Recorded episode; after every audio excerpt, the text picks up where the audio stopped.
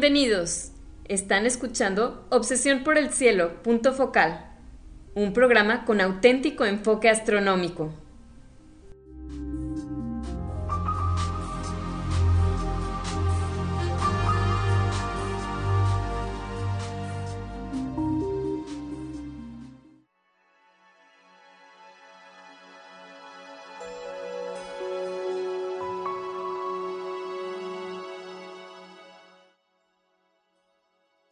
Muy buenas tardes. Sean todos bienvenidos a Obsesión por el Cielo, punto focal, el único programa con enfoque astronómico y de exploración espacial en la ciudad de Monterrey, en la República Mexicana. Un servidor, Pedro Valdezada, profesor adjunto de astronomía del Departamento de Física y Matemáticas en la Universidad de Monterrey, les desea la más cordial bienvenida a este programa número 14 de Obsesión por el Cielo, punto focal con fecha del viernes 1 de septiembre del año 2023. En este programa, como el título lo dice, nos enfocamos en un tema relacionado con el estudio del universo y la exploración del espacio. Para esto quiero darle la bienvenida a mi coanfitrión Edgar Armada. Buenas tardes. Hola Pedro, buenas tardes. Y también le doy la bienvenida a nuestro nuevo, bueno, ya no es nuevo, nuestro integrante de Obsesión por el Cielo, el doctor Gerardo Ramón Fox. buenas tardes, experto. ¿Qué tal Pedro? ¿Qué tal Edgar? Y un saludo a toda la audiencia. Bienvenido Gerardo. Y digo experto, digo experto porque el tema de esta semana es el tema de que él tiene pasión en particular por él y es el tema de la fusión de galaxias. ¿Qué pasa cuando las galaxias se combinan? ¿Cómo lo hacen? ¿Qué resulta? Etcétera, etcétera es uno de sus temas favoritos, así es de que aquí nada más vamos a quedarnos con las manos cruzadas y lo vamos a dejar hablar todo el programa. Ustedes me van a hacer preguntas. ok, te hacemos preguntas y más o menos guiamos el programa y presentamos el programa. Y, pues vamos a comenzar por, pues, pues, pues, por el principio, que generalmente es un principio histórico. las galaxias fueron consideradas como galaxias, como universos islas hasta principios del siglo pasado. Pero ya había un récord anterior, no de, galaxias en particular, aunque no se sabía qué era, eh, pero galaxias deformadas, así se podrían llamar, o se sabía que eran fusionadas. Depende, sí, ya pasando, lo hemos platicado en otros programas del gran debate con Shapley y el otro, se me olvidó. Sí, cuando vimos la atención de Hubble, el programa de hace un año. Ajá, y ahí es donde entendimos que, que eran objetos independientes y muy bonitas, nombrados como universos isla. Pero si nos vamos un poco más atrás, digo, vamos a tocar los objetos Messier que mucha gente conoce, ¿no? Y en ese momento, pues, eh, Charles Messier, ahí en los 1700, pues vio un montón de objetos y entre ellos vio esta galaxia M51. Pero para él vio un manchón. Una nebulosa. ajá, ni siquiera alcanzó a ver la compañera con detalle. Eh, eso lo observó hasta 1781 Pierre Méchain o Pierre Méchain, si lo quieren escribir. Y, este, su y la estructura espiral de la galaxia la observaron hasta 1845, o sea, casi 100 años después de que la, la catalogó Messier, eh, ya con un telescopio de 1.8 metros. Entonces realmente ah, la gente empezó a ver como que estos objetos, estas galaxias, bueno, estos objetos que tienen espirales, tienen compañeras, y uno de ellos es M51, ¿no? Es muy famoso porque está la galaxia espiral con la compañera, eh, salen muchas fotos bonitas. Y otra muy famosa son las de las antenas, que es NGC 4038 y 4039. Y esta la descubrió William Herschel en 1785 y está como entre 40 y 70 millones de años luz, es un rango de error bastante este, de distancia. Eh, y descubrieron las eh, que tenía una especie de colitas, eh, por eso le pusieron antenas, y fue ya hasta los 70 ya después de Hubble, ya después del gran debate, que eh, los hermanos Tumre del MIT hicieron una simulación muy básica con partículas, muy, muy sencilla, y demostraron que estas colitas se podían explicar por, por fusiones de galaxias. Oh, pero esto ya, perdón que te interrumpa, esto es ya después de la, del uso de la fotografía, porque antes de la fotografía eran nada más manchitas en el cielo y no sabían cuál era la dinámica ni distancia ni nada, sino nada más veían la forma. Con, con, sus pobres telescopios que no eran muy grandes, ¿verdad? Ya con la fotografía puedes almacenar información, puedes almacenar los fotones y puedes tener una imagen más clara de lo que está pasando. Y además, además las, las antenas estas no son visibles si no es en fotografía. Exacto. Eh, son muy tenues. Eh, son, son dos colitas. Eh, me imagino que son corrientes de estrellas, parte de la interacción de las dos galaxias, ¿no? La cosa le dicen así, me imagino, porque tienen la forma de como las antenitas de un insecto. Sí. Es lo que va a decir, colitas o antenitas son partes opuestas del cuerpo. Sí, si vemos la imagen se ve como dos núcleos brillantes y se extienden dos colas en direcciones opuestas, curveadas, de manera curviada como las antenas de un insecto así, de, un chapulín o de algo. Así lo podemos imaginar. Y como estas... Adelante, Pedro. No, nada más iba a decir, como estos hay varios ejemplos, ¿no? Otros en el cielo de galaxias que parece que... Y no sé, a lo mejor es pregunta tonta, pero ¿se están juntando o se están separando? Porque la dinámica es medio difícil de adivinar de una foto fija. Pero bueno, eso a lo mejor pregunto para después, mejor me, mejor me callo. Es, es una buena pregunta y la vamos a ir respondiendo en el programa. Pero hablando de historia, es, es interesante. Empezaron a descubrir las galaxias y observarlas y ver estas cosas con espirales y había otras que tenían forma de elipse, como un balón de fútbol americano. Y se pensaba, hasta tiempos de Hubble, todavía en tiempos de Hubble se pensaba que primero se formaban las elípticas, porque tenías como una bola de estrellas y de alguna manera rotaba y se colapsaba y eso llevaba un disco. Entonces, eh, vamos a decir que a principios del siglo XX, más o menos, eh, esa es la idea que se tenía, que se iba de elípticas a espirales, y a las elípticas le vamos a llamar tempranas, porque eran las inicio, y a las espirales tardías.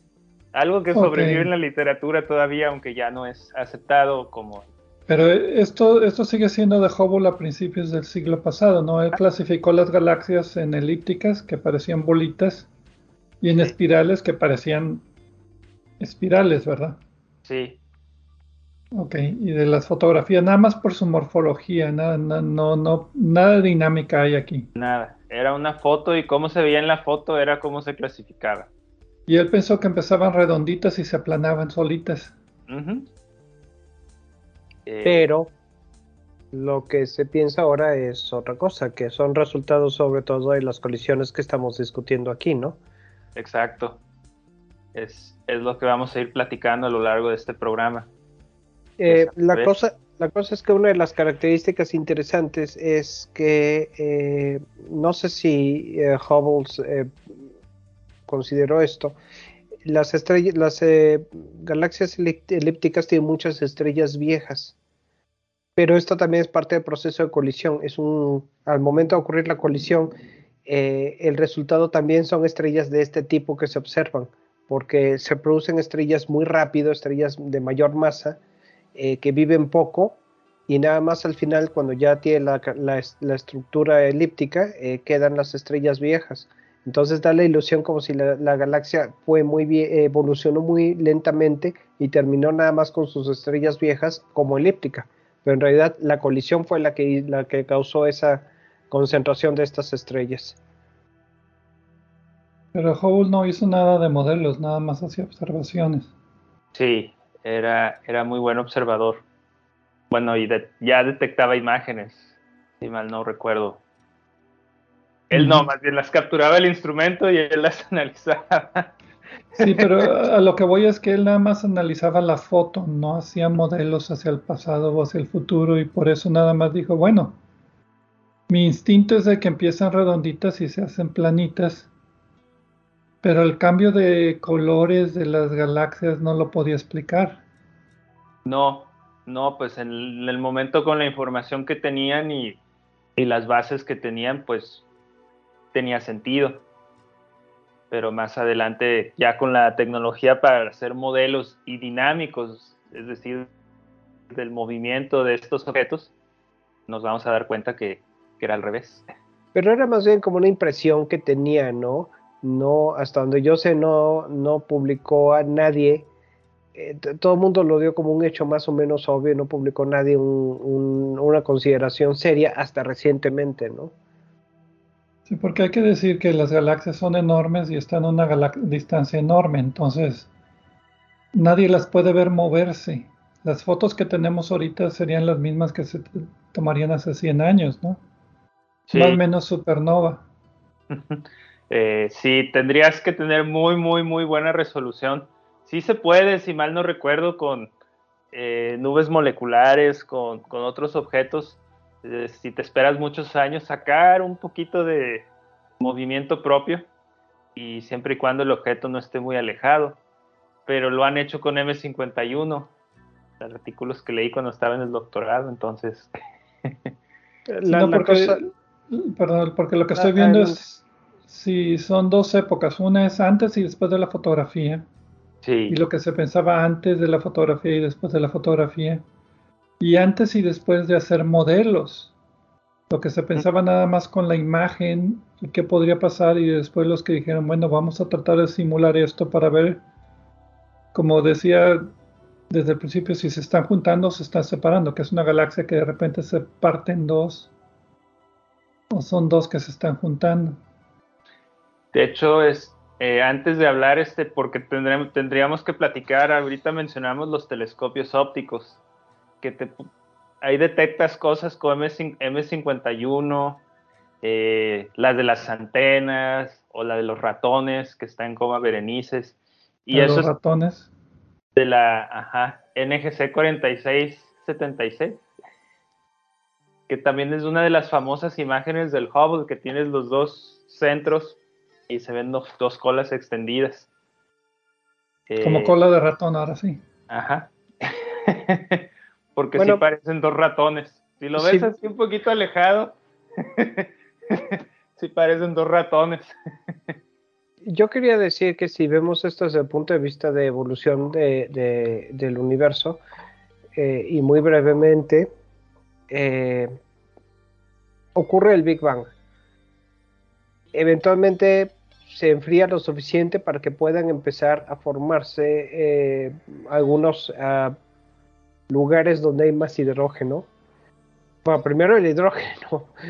ok, pero digamos que ya se forma el hidrógeno y eh, porque ya se enfrió lo suficiente, para, lo suficiente para que pueda haber hidrógeno. Y debido a las irregularidades eh, que se detectan en el fondo de radiación cósmica, eh, hay, ciertos lugares donde hay más concentración de este gas y entonces se acumula y empieza a formar estrellas. Y de la misma manera, estas estrellas están más concentradas en ciertos lugares por estas irregularidades y forman protogalaxias. Estas protogalaxias eventualmente eh, se combinan y forman eh, en, estas combinaciones que ya son colisiones de, mini galaxias, digamos, eh, van formando galaxias como las, las que normalmente visualizamos y, es así como adquieren eh, su estructura espiral, eh, su agujero negro central, si es que lo tienen, que yo creo que la mayoría de las galaxias lo tienen. Y entonces así tenemos las galaxias como la nuestra, o más masivas, o menos masivas, pero todavía con esa estructura típica. Eh, luego, a lo largo de la evolución del universo, pues las galaxias se continúan alejando, pero quedan algunas atrapadas gravitacionalmente mutuamente se agarran gravitacionalmente y entonces estas no se separan. Y entre estas eventualmente, por los movimientos que hay eh, eh, en el universo, en el espacio, van a terminar eh, como resultado de su atracción gravitacional mutua combinándose. Y aquí son las colisiones de estas galaxias ya mayores que terminan por dar eh, origen a las galaxias elípticas que estábamos platicando. No sé si fue, si esto lo pone en contexto bien o me, me falló algo, Gerardo. Muy bien, es, es un buen resumen de la, de la historia. Pero aquí entonces llega otro punto que es no nomás la fotografía o la dinámica, sino ahora es el estudio de las galaxias en diferentes longitudes de onda. Que estamos hablando de gases y estamos hablando de estrellas azules y rojas y ya es, como otro capítulo que se abre en el estudio de las galaxias. Sí, pues se inventó el radiotelescopio, se, se fueron inventando otros detectores y para esto tomo como ejemplo M81 y M82, que es de esas galaxias que están ahí por la Ursa Mayor. La Osa Mayor. Y una M81 es la grande que tiene este patrón de gran diseño, así le llamamos, que es porque son dos, dos brazos muy pronunciados. Y luego la vecina que le dicen la galaxia del cigarro por, por la forma que tiene. Y entonces en, en imágenes, en ópticos, se, se, ve pues los brazos espirales muy claros de M81, ¿no? Pero si se observa esa región en del radiotelescopios en la banda de 21 centímetros, que es donde se observa el hidrógeno, ves que hay, hay mucho gas eh, eh, más extenso y hay puentes, hay estructuras que se correlacionan con, con, pues parecen relacionarse con órbitas o con movimientos, ¿no? Entonces eso te da una cierta pauta de decir, pues el gas que esté distribuido de esa manera, que esté, que tenga estos esta cierta eh, patrón, pues se podría explicar que aquí hubo un cierto movimiento, una órbita, ¿no? O sea, hace sentido. Entonces, es, un, es, un, elemento extra el gas que no se había notado antes porque no se estaba observando en la longitud de onda adecuada. Ajá. Y, y lo mismo pasa con M33 aquí en el grupo local. Digo, hay, hay otras, por ejemplo, en el óptico, eh, también puede uno estudiar los movimientos de las estrellas y ver desviaciones de las órbitas ideales, ¿no? Pero también por, por radioastronomía se vio que había ciertas, ciertas perturbaciones o distorsiones como en el gas más externo de M33 y lo explican de una interacción pasada con M31. Es una explicación. Si interactuaron o no, pues no sabemos, pero lo que se observa se puede explicar con ese modelo. O sea, esa es la evidencia que queda el rastro de que de alguna manera interaccionaron, no necesariamente las estrellas, pero sí el gas. Exacto. Entonces, es, esa es muy buena palabra, evidencia. Es, es, una es la evidencia y se trata de construir qué pudo haber pasado a partir de los, los principios, ¿no? Entonces, eh, radioastronomía, pues sí, cómo está la distribución del gas, también si la galaxia presenta actividad, ¿no? Si, si el núcleo tiene mucha actividad, eso se puede detectar en varias bandas, ¿no? Y dices, pues, pues para explicar que el núcleo tenga, o sea, está el hoyo negro en el centro, y si llega mucho gas, se forma un disco con una donita, que ahorita lo vamos a platicar, pero ese gas se calienta mucho y emite, emite energía y se puede ser muy energético. Y las fusiones pues explican que puedas mover grandes cantidades de gas al centro para alimentar el núcleo. Las fusiones de galaxias. Las de galaxias. Ok, y eso de donita era diminutivo mexicano porque en realidad es enorme. sí. Pero es una donita con respecto al tamaño de la galaxia. que sería un platote. es, es realmente muy chiquito este disco comparado al, tamaño de la galaxia, pero sin embargo tiene, pero sin, sin embargo tiene mucha actividad, ¿no? Es, puede emitir mucha energía con respecto a la luminosidad de toda la galaxia, que es lo que es impresionante. Las cosas que pasan en, en las galaxias. Pues sí, y eh, hay que, ¿cómo ¿cuál es el nombre de la las galaxias que mencionas? Eh, estaba buscando ahorita las imágenes de radio y creo que M81 me parece. Eh, ¿Dijiste M81? M81 y M82. Eh, eh, me pareció similar en radio a la galaxia, las galaxias de, las antenas. sí. que decíamos hace rato. Pero en radio, en visible se ve radicalmente distinto. Sí, en, en visible no, no parece. Y de hecho, es, M81 es, un ejemplo muy bonito y muy estudiado. Pero volviendo a M51, me gustó mucho. Hace una semana salió una foto en, en la página de la NASA del, del día de la fotografía, de la Astronomy Picture of the Day, ¿no? La foto de astronomía del día. Y fue un grupo de, entiendo que son aficionados, que no sé cuántas horas de exposición hicieron, fue un montón. Pero fue tanta la exposición que ves toda la cantidad de estrellas todavía más extendidas que está en M51. Nunca había visto eso. Pero me gustó, o sea, ¿sabes? El efecto que ha tenido la interacción, porque todavía no se funcionan completamente en como mover y repartir estrellas y, y, hacer todo un regadero de estrellas, por decirlo de alguna manera.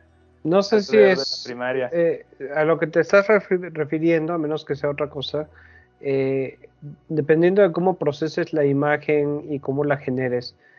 Eh, en imágenes realmente mm, con mucho detalle se, se ven como, como si fuera humo alrededor de estas, de estas galaxias. Ándale. Y no es humo, son estrellas. Ese brillo que parece humo, eh, realmente son estrellas que están allí brillando, ¿no? Y esto es interesante porque normalmente eh, están opacadas por el brillo más brillante de los cuerpos principales de las galaxias. Esta es la galaxia del remolino, ¿no? En español. La galaxia del remolino. Ok. Si la quieren buscar, ah, y por cierto, si usan M, lo que quieran, M es de la lista Messier, de nuestro público. Si le ponen, eh, por ejemplo, M51, les va a sacar, eh, y quieren ver las imágenes en radio, les va a sacar radios comerciales, marca eh, modelo M51, que no tiene nada que ver con galaxias. Pónganle galaxia en la búsqueda. Sí, pónganle galaxia y astronomía, porque a veces también pones objetos Messier, no sé M, M64 y te salen este, otros dispositivos que no. Sí, herramientas de torque controlado M, modelo M51, ¿no? Disponible, ¿cuántas quiere? Exacto, póngale Galaxia y, y, este, y, ya con eso, eh, y, en radio, porque sí, en este caso, eh, estas son imágenes visibles las que dice, las que dice Gerardo. Eh, pero si quieren buscar imágenes de radio, pues hagan eso. Eh, yo tengo aquí una imagen de M51 precisamente, donde sobre todo alrededor de la galaxia más pequeña, pero de las dos, se ve como si fuera humo. Y les digo, ese humo son las estrellas que quedaron ahí volando y probablemente terminen por caer la mayoría eh, en el futuro, otra vez hacia, hacia donde está la concentración principal de masa de las dos galaxias. Tengo una, pregunta. Ahorita Edgar estaba hablando de que las colisiones entre galaxias suceden en cúmulos de galaxias principalmente. ¿Hay algún catálogo de fusión de galaxias? Sí, en cierta manera sí. Eh, eh, sí hay, ha habido un trabajo muy extenso. Uno de esos es el Sloan, el, el SDSS el Sloan, Digital, Sky, Survey. sí. Entonces mapean miles, millones de galaxias este, a ciertas distancias por, por el campo del objeto. Las muy cercanas abarcan todo el campo y las muy lejanas pues son puntitos, ¿no? Entonces hay un rango intermedio. Y sí se ha hecho un mapa de la estructura de, del universo en ciertas distancias. Y si nos vamos a la zona de Leo, a la zona de Virgo, la zona de coma, pues ahí hay muchos cúmulos. Entonces sí hay un cierto catálogo. No recuerdo exactamente si, si hay una cierta nomenclatura de cúmulos. Están los famosos, que si Virgo, que si coma, pero sí, sí hay ciertos. Pero esos son los cúmulos de galaxias. Yo decía catálogo de galaxias en fusión. Eh, como tal, no recuerdo exactamente que haya un catálogo así de galaxias en fusión. Entonces, pero, pero sí se identifica, más bien dices, estos objetos NGC tal, pues, pues está en fusión, ¿no? Eh, Porque si, tiene, qué? si tienen un nombre de Messier, NGC o IC, pues son objetos relativamente cerca que se pudieron identificar desde hace más de 100 años antes de la fotografía. Sí. Entonces ahí pues galaxias en fusión son más fáciles de observar porque están cerca y se ve mucho detalle. Como tú decías, entre más lejos pues se van a ver nada más como puntitos borrosos que están juntitos. Sí. De, uno de los...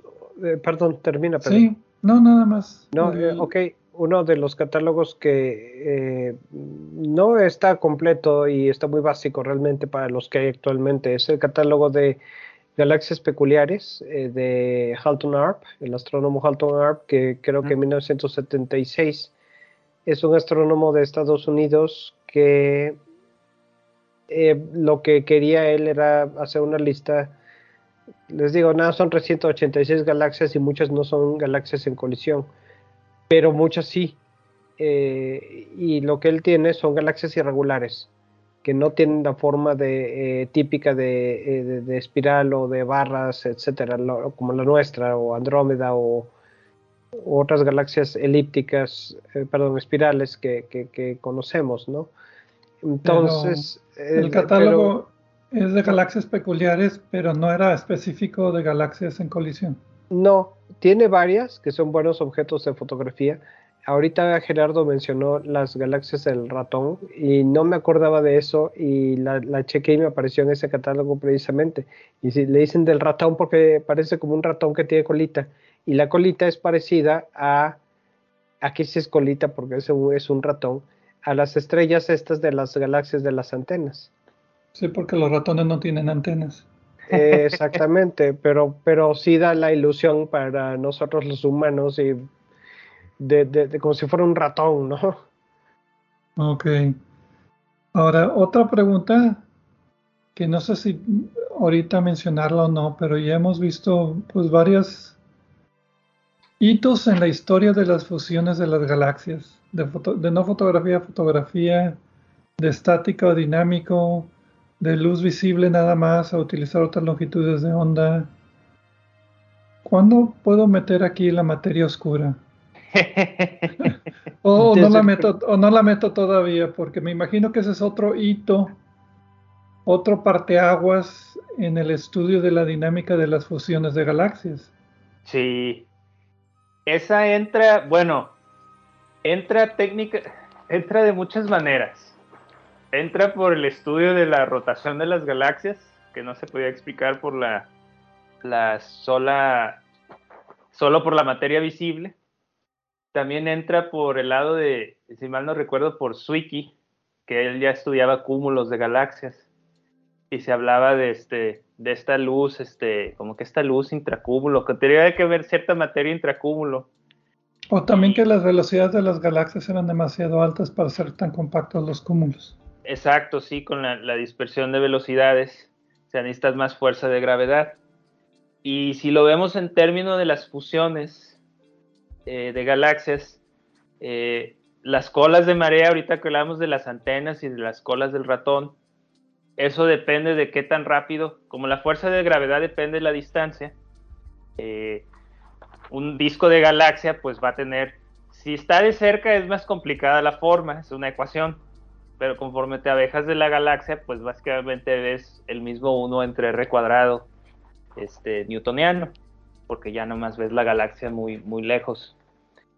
Pero si, si, no es, si no hay un halo de materia oscura, digamos que formarías una cierta extensión de las colas.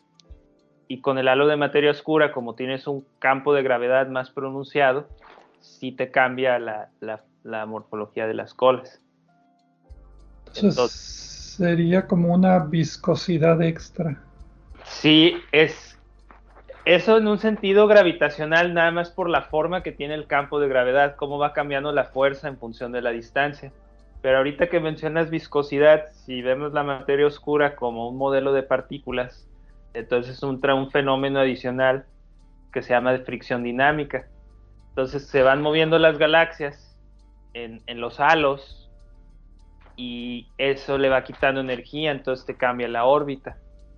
O sea, en un mundo sin materia oscura las fusiones serían mucho más lentas, o sea, tardaría más tiempo en decaer la órbita. Eh, bueno, en un universo sin materia oscura, tardaría más tiempo en decaer la órbita que con materia oscura. Y entonces, de hecho, es un tema interesante porque con la interacción entre Andrómeda y la Vía Láctea, este, no recuerdo si meten M33, pero con el grupo local existe este tema del argumento de la escala de tiempo, en inglés se llaman el timing argument. Entonces dicen, si hay materia oscura, debería pasar esto en tanto tiempo. Y en la fusión, ¿no? Y si no pasa, entonces es que la gravedad modificada, o es que esto, o es que el otro. Entonces eh, sí entra en, en la escala de tiempo que toma una fusión para resumirlo. Pero sí viene siendo otro antes y después, momento antes y después, el uso de la materia oscura. bueno, eh, una observación interesante. Una observación interesante aquí al respecto es que las galaxias que al parecer las se han observado que no tienen materia oscura, se piensa que pueden que precisamente pueden haber perdido su materia oscura en una colisión eh, parcial con otra galaxia. Que, una galaxia mayor les arrebató, digamos, toda la materia oscura y dejó una mini galaxia que nada más compuesta de estrellas sin casi nada de materia oscura alrededor. Es un mecanismo propuesto para explicar estos objetos si es que verdaderamente no tienen materia oscura, que todavía está en discusión también. Sí. Lo que iba a preguntar, ¿existen galaxias sin materia oscura? Pues se, se han discutido en la literatura y podría ser que eran muy enanas y algo se las quitó, o en las colas de marea se formaron estos grumos y cuando ya se, se, deshizo la cola se quedaron orbitando alrededor de los remanentes. Y eso explicaría que tengan... Ajá. Bueno, pues yo pienso que es momento de ir a un corte, Pedro, si estás de acuerdo, Gerardo, y ahorita le seguimos, no sé qué opinen. De acuerdo. Se me hizo muy buena introducción. Vamos a un corte y regresaremos ya a hablar un poco más a detalle los tipos de fusiones de galaxias, los resultados, etcétera.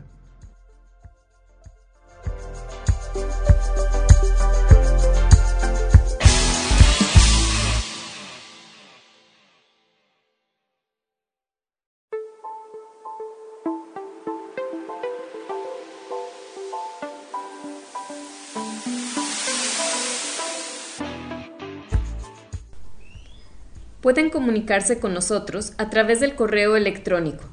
La dirección es obsesión por el cielo gmail.com.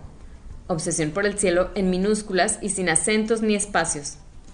También nos pueden dejar preguntas, comentarios o sugerencias en nuestra página de Facebook de Obsesión por el Cielo o en nuestra cuenta de Twitter de arroba o por el cielo. Si desean escuchar programas anteriores, lo pueden hacer visitando nuestra página de internet de obsesionporelcielo.net, donde encontrarán las ligas de cada programa que se almacena en formato de podcast y que distribuimos gratuitamente.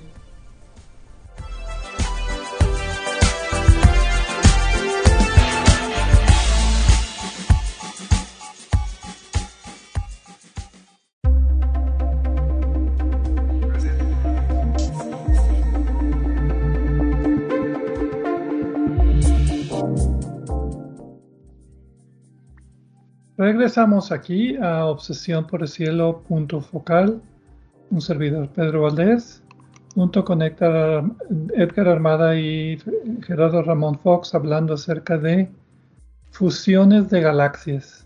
En la primera parte del programa dimos una pequeña introducción a lo que es una galaxia, sus eh, clasificaciones y cómo pueden chocar. Pues esa es la palabra no técnica chocar las galaxias, choques de galaxias, fusiones de galaxias y las estructuras que resultan. Pues vamos ahora, gracias aquí al doctor Gerardo Ramón Fox, que es un experto en el tema literalmente. Vamos ahora a hablar acerca, por ejemplo, ya de detalles como, por ejemplo, tipos de fusiones, porque me imagino que no, no todos los choques son iguales. No, Dependen de muchos, muchos parámetros, pero el más sencillo es eh, la razón de masas entre una galaxia y la otra, ¿no? Es decir, si tomo una galaxia que tiene eh, tanta masa y la divido sobre la masa de la otra, pues puede ser que sean de masa igual, puede ser que una es la mitad, ¿no? Entonces le llamamos de 1 a 2. Puede ser que sea la quinta parte, ¿no? O sea, la galaxia grande, la primaria, y la que se está fusionando ya es la quinta parte de su masa total, ¿no? Entonces le llamamos de 1 a 5. Entonces podemos definir como fusiones mayores las que son de 1 a 1 a 1 a 5. Digo, aproximadamente, porque depende a quién le preguntes, ¿no? Luego un paper te diría que de 1 a 10 o, o uno te diría que no, solo de 1 a 1. Ya de 1 a 5. Básicamente galaxias que son más o menos iguales. Sí, más o menos, ¿no? Este, comparables en masa, ¿verdad? En, la cantidad de materia. Eh, después serían las funciones menores, que ya sería por decir que tengas un décimo, un décimo de la masa. Ya microfusiones es que sea ya menor de un centésimo, ¿no? Que sí, sí existe, ¿no? Se estima que existan muchas por, por la estructura de, de los halos de materia oscura de, de una galaxia. Pues cuando Edgar estaba hablando de la formación de galaxias en el universo temprano, eran microfusiones. Eh, bueno, esa es una buena pregunta. Ahí estamos hablando de objetos de baja masa, pero que son de masa comparable, porque a lo mejor tienes dos protogalaxias, pero se parecen en masa, entonces sí sería más parecido a uno a uno. Lo que pasa es que son objetos de poca materia. Ya. Yo, termina, Gerardo. Yo tengo una pregunta, pero termina, por favor. Pero conforme se fueron estos objetos fusionando, quedó muchos, vamos a decir, protohalos o estructura pequeña de materia oscura que no juntó suficiente gas, no se fusionó con otros halos y se quedaron de baja masa y se quedaron orbitando alrededor de las galaxias grandes que sí crecieron. Entonces a lo mejor tienes un halo de 10 a la 9 masas solares, o sea, ese es un 1 con 9 ceros en masas solares, que juntó un poquito gas, formó poquitas estrellas, se quedó con gas y ahorita en esta etapa del universo caería en la Vía Láctea y le hace ahí una perturbación, ¿no? Eso sería una microfusión. Que si vemos que la Vía Láctea tiene 10 a la 12 masas solares en total, pues sí, 10 a la 9 masas solares es tres órdenes de magnitud más pequeña, ¿no? Una mosquita. Aquí estamos hablando de fusiones o de colisiones, en esta, al clasificarlas así. Ujú. ¿Cuál de los dos? Fusión o colisión. ¿O es lo Fusión. mismo? Fusión. Pero no es lo mismo, ¿sí? Porque, por ejemplo, eh, puede haber una colisión que no resulte en fusión, que después de hacerse daño mutuamente, digamos, eh, las dos galaxias salgan en cada quien por su lado, ¿no? Es que Ahí aquí- es donde, ahí es donde entraría la materia oscura que no lo deja. es que aquí es donde entramos a la jerga de los físicos. Sí. Eh, vamos a suponer, vamos a pensar en Andrómeda y la Vía Láctea, ¿no? O sea, ahorita Andrómeda está todavía muy lejos, ahí la vemos a simple vista, pero está muy lejos. Pero están en una órbita que eventualmente las va a acercar mucho. ¿Cómo son los detalles de la órbita? Es lo que se discute, pero eventualmente se van a acercar. Pero puede ser que en el primer acercamiento las galaxias visibles no se tocan, o sea, las estrellas que vemos no se tocan. A eso le llamamos interacción, porque se acercan mucho. Como, Puede como, ser- lu- como luchadores que se dan la vuelta nada más viéndose feo. Exacto, se, se ven feo y, y se alejan porque es como una órbita elíptica, ¿no? Se mueven muy rápido cuando están cerca y ya se alejan. Puede ser que se acercan lo suficiente para que ya se vea una distorsión en el disco, se hace una colita, pero todavía no se tocan. Sigue siendo una interacción. Ya que se tocan, pues le llamamos una interacción. Podríamos llamarle una colisión en un sentido coloquial, pero ya cuando se empiezan a tocar, ya empiezan a interactuar las estrellas entre sí. Entonces ahí podríamos decir en jerga de los físicos que hay efectos colisionales, porque las estrellas interactúan entre sí, es decir, se acercan unas estrellas entre otras y generan cambios en sus órbitas. Eso le llamamos efecto colisional, porque para un físico que una estrella interactúe con la otra y cambie su órbita es una colisión. No chocan así como dos pelotas, ¿no? o dos objetos. Pero entonces en ese, en ese, en ese proceso intercambian energía y momento, entonces le llamamos proceso colisional, y ahí podríamos decir que hay una especie de colisión entre las galaxias, pero realmente es mucho intercambio de energía entre las estrellas y ahí es donde ya se empiezan a deformar mucho y entonces se alejan y se hacen las colas. Ya pasa un tiempo y eventualmente se fusionan porque va perdiendo energía. Se van cediendo energía uno a la otra y ya se disipa y pues se hace un revoltijo y eventualmente llega la elíptica. Sí. ¿Qué es lo que iba a preguntar? No, quiero, ya pregunté, pero quiero hacer un comentario al respecto. Y me parece muy buena tu aclaración y estoy totalmente de acuerdo. las colisiones aquí es, eh, por ejemplo, eh, no es lo mismo, pero en el caso de la materia regular, digamos, cuando agarro eh, el libro que tengo en el escritorio y lo dejo caer sobre el escritorio, hay una colisión en la que el libro, pues el escritorio detiene el libro e impide que caiga al piso. Sin embargo, tanto el escritorio como el libro son principalmente espacio vacío. Nada más que allí hay por la naturaleza de, de los átomos y las moléculas que forman los dos objetos, hay muchas, muchas fuerzas, eh, bueno, no muchas, son pocas realmente, pero hay fuerzas internas en la materia que la hacen que permanezca eh, como, un, como un todo. De todas maneras, em, en el caso de las galaxias, la principal fuente de las interacciones no, es, no son la fuerza nuclear débil, ni la fuerza nuclear fuerte, ni nada de eso ni el electromagnetismo, bueno, un poco el electromagnetismo sí, pero sobre todo la gravedad. Entonces, aunque entre las, estrellas hay mucho espacio vacío, muchísimo espacio vacío de hecho, eh, la interacción rara vez, muy rara vez, casi nunca va a haber una colisión directa entre dos estrellas como resultado de una fusión galáctica. Sí ocurren colisiones de estrellas, pero principalmente porque se formaron juntas en, eh, en eh, cúmulos, en, ¿cómo se llama?, estrellas dobles o triples o múltiples. Pero en este caso, rara vez eh, hay poquísimas, si es que alguna colisión directa entre estrellas física y toda la, la, distorsión que hay entre el objeto, los objetos galácticos que están chocando es principalmente gravitacional. Y también por eso, y seguro ahorita Gerardo nos va a platicar de eso, es tan difícil simularlas, porque las, aunque las ecuaciones que se utilizan para simular esto están derivadas de la mecánica de fluidos, las interacciones son totalmente distintas y están derivadas de la atracción gravitacional y de la masa. Ahora bien, ah, y también son un montón de estrellas, ahorita Gerardo nos va a decir. Eh, volviendo un poco a lo que decía al principio, eh, y, pero relacionado con esto de la colisión o la fusión, una forma en la que se puede dar origen a los brazos espirales de las galaxias típicas, si tenemos dos galaxias amorfas que no tienen una estructura espiral, una grande y una chica, la galaxia chica puede aproximarse mucho a la galaxia grande. Y en un primer momento puede no, eh, no eh, llegarle directo al núcleo de la galaxia mayor, sino pasarla alrededor. Y como resultado de ese paso alrededor, se pueden formar brazos espirales.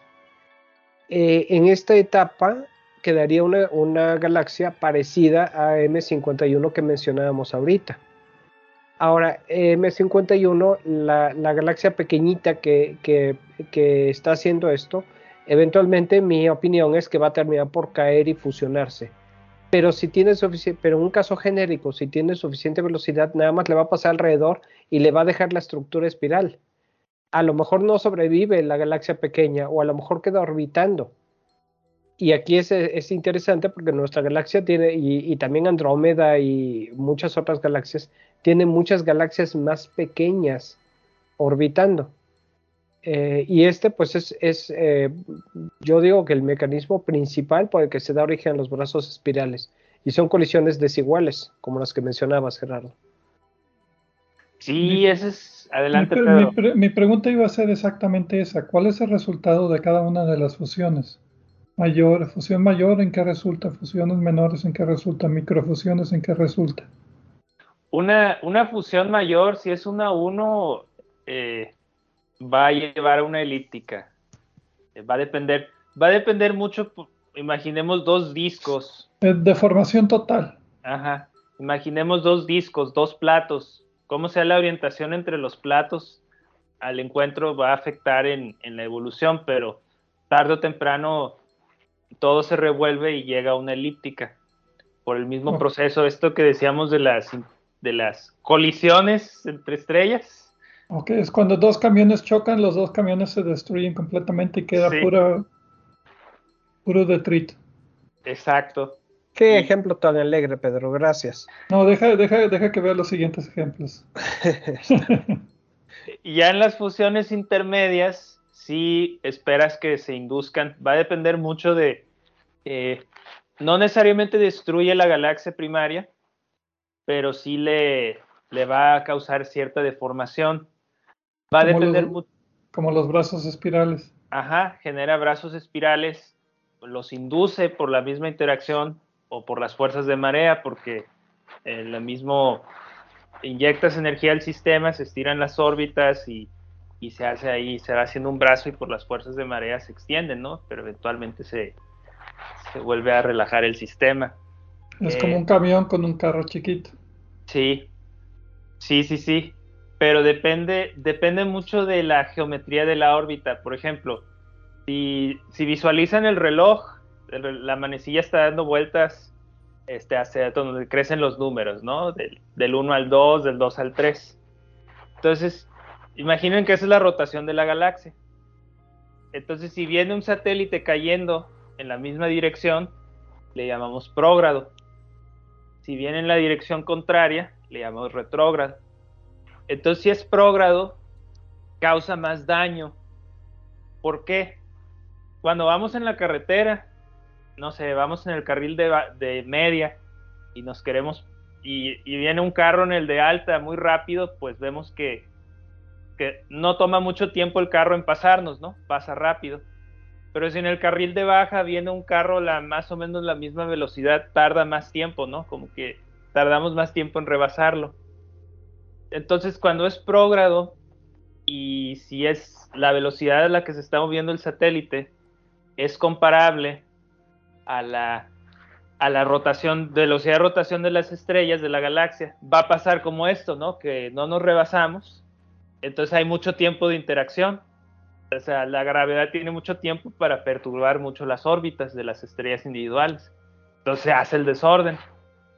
Y si el encuentro es muy rápido, pues no hay tiempo suficiente, entonces el daño es menor.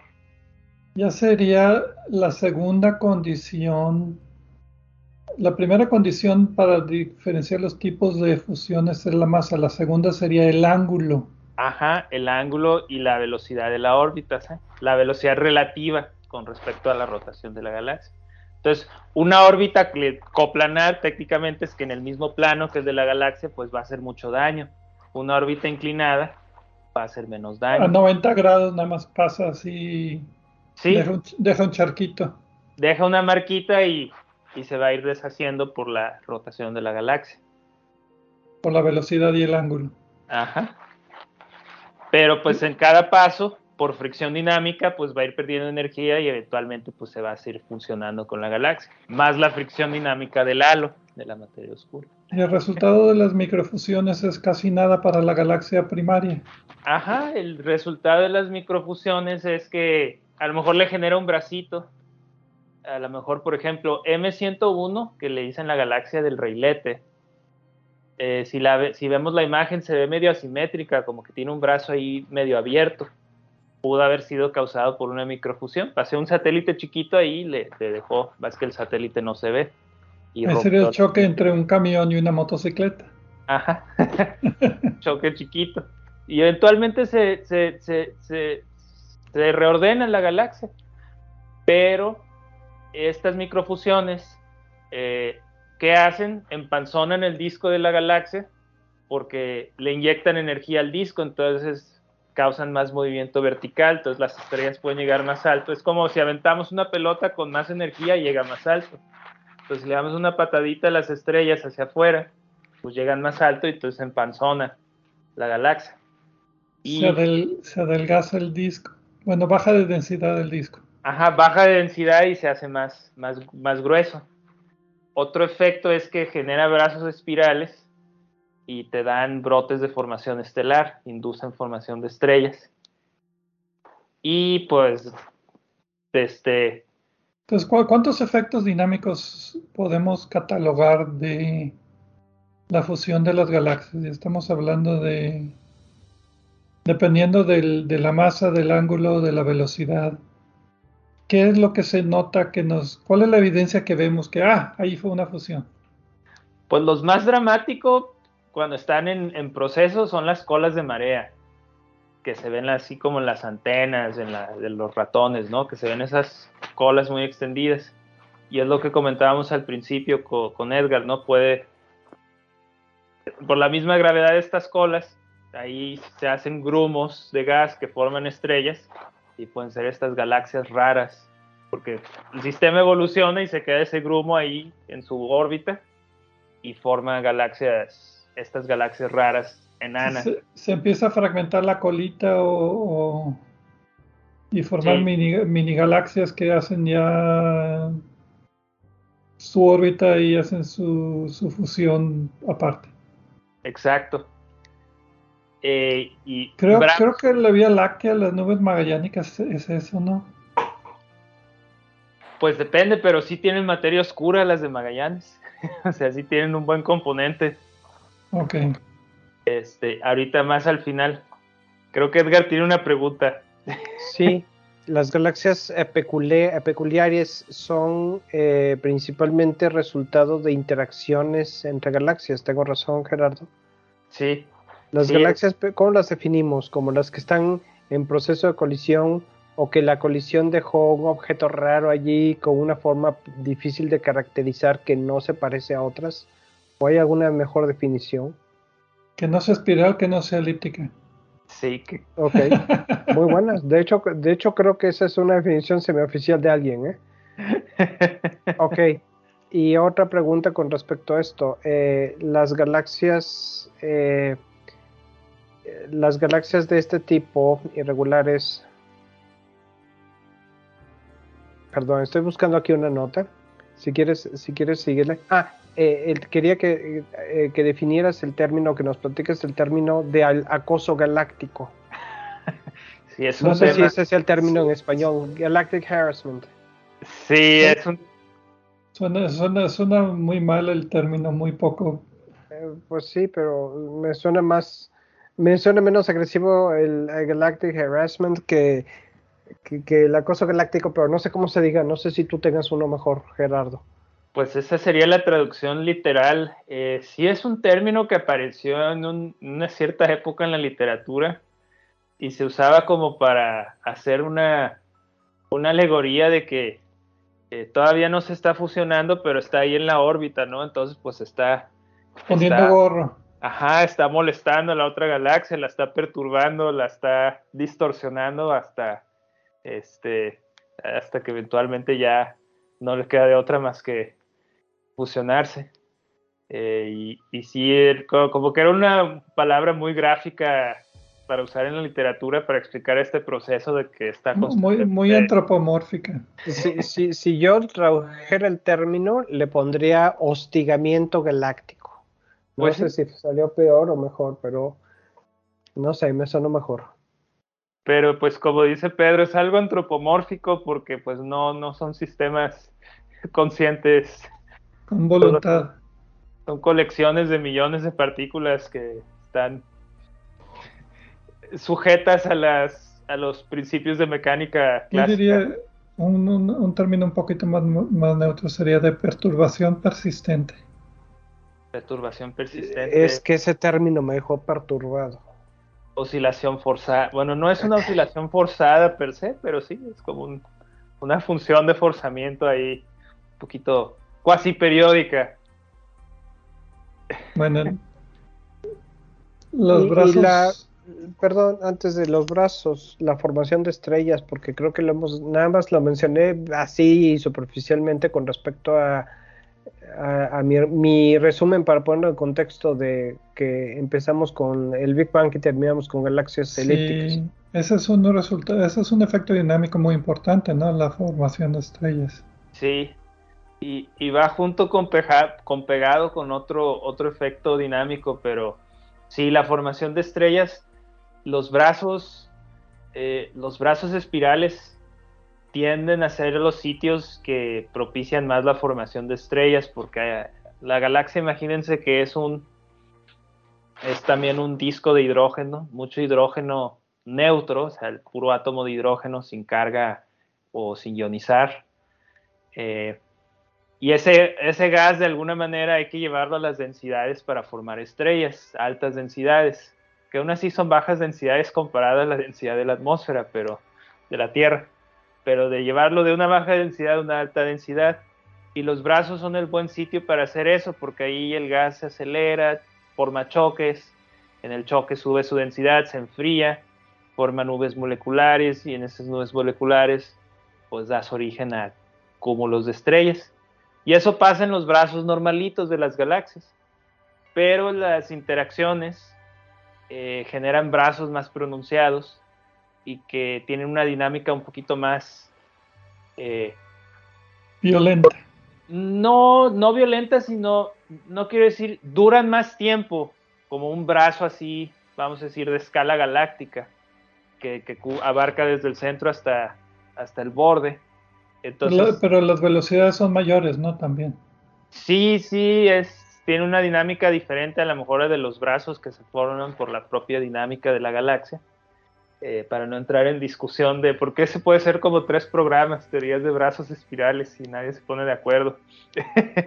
Pero bueno, el punto es que tienes un brazo prominente que te ayuda a formar más más activamente estrellas y además de que perturbaste toda la galaxia, pues vas a generar que el gas se mueva, que se, que se, que, haya, haya perturbaciones y, que formes de alguna manera más condiciones para estrellas.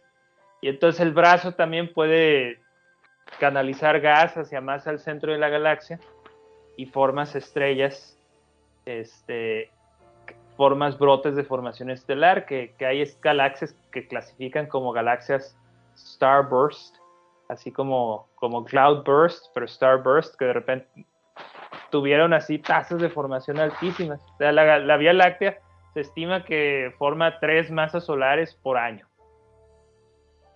Estrellas, en total. Ajá. Y una galaxia Starburst, estamos hablando que es más de 100, son tasas de más de 100 de estrellas por año, o sea, es dos órdenes de magnitud arriba y, son galaxias muy azules porque forman estrellas muy masivas.